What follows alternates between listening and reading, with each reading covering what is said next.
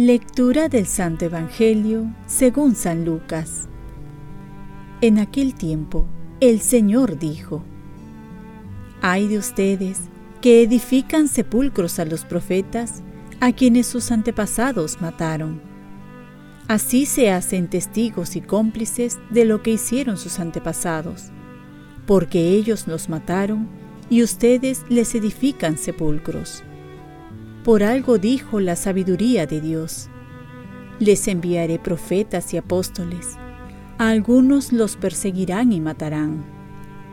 Así, a esta generación se le pedirá cuentas de la sangre de los profetas derramada desde la creación del mundo, desde la sangre de Abel hasta la de Zacarías, que pereció entre el altar y el santuario. Sí, se lo repito se le pedirá cuentas a esta generación.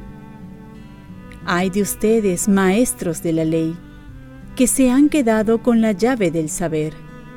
No han entrado ustedes y a los que intentaban entrar les impidieron. Al salir de allí, los escribas y fariseos empezaron a acosarlo con muchas preguntas capciosas para sorprenderlo con sus propias palabras. Palabra del Señor. Paz y bien. También somos profetas para saber escuchar y testimoniar. Por un lado vemos aquí el amor de Dios para con su pueblo, que se manifiesta en el envío de los profetas. La Biblia enumera 104 profetas, de los cuales 49 son conocidos por su nombre y 17 dejaron su mensaje en las Sagradas Escrituras. Nosotros también somos profetas por nuestro bautismo. Profeta no quiere decir adivino del futuro, sino quienes hablan de parte de Dios. Somos profetas cuando damos testimonio con nuestro actuar y tenemos la valentía de hablar de Dios, no solo con nuestras palabras, sino con nuestros actos. Así como ellos fueron perseguidos, también nosotros podemos correr la misma suerte. Pero con Dios salimos victoriosos. Por otro lado, están los fariseos que no reconocen la voz de los profetas y no solo ellos, sino que los silencian con la muerte. De todo esto tendrán que dar cuentas. Jesús se refiere entonces al rechazo del mensaje. Ellos, por creerse sabios y doctos, se cierran a la verdad, defendiendo su postura. Y ahí también vemos la raíz de los conflictos de las guerras. Cuando uno no sabe escuchar y se cierra a un punto de vista diferente.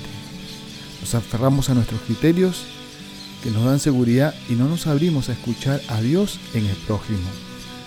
La primera lectura nos recuerda que hemos sido bendecidos en la persona de Cristo, con toda clase de bienes espirituales y celestiales, y que nos eligió en la persona de Cristo antes de crear el mundo. Esta es la buena noticia en la cual tenemos que estar abiertos para acogerla con humildad y gratitud. Oremos. Virgen María, ayúdame a ser profeta dando testimonio con mi vida y con mis palabras, y viviendo el mensaje de Jesús. Ofrezcamos nuestro día.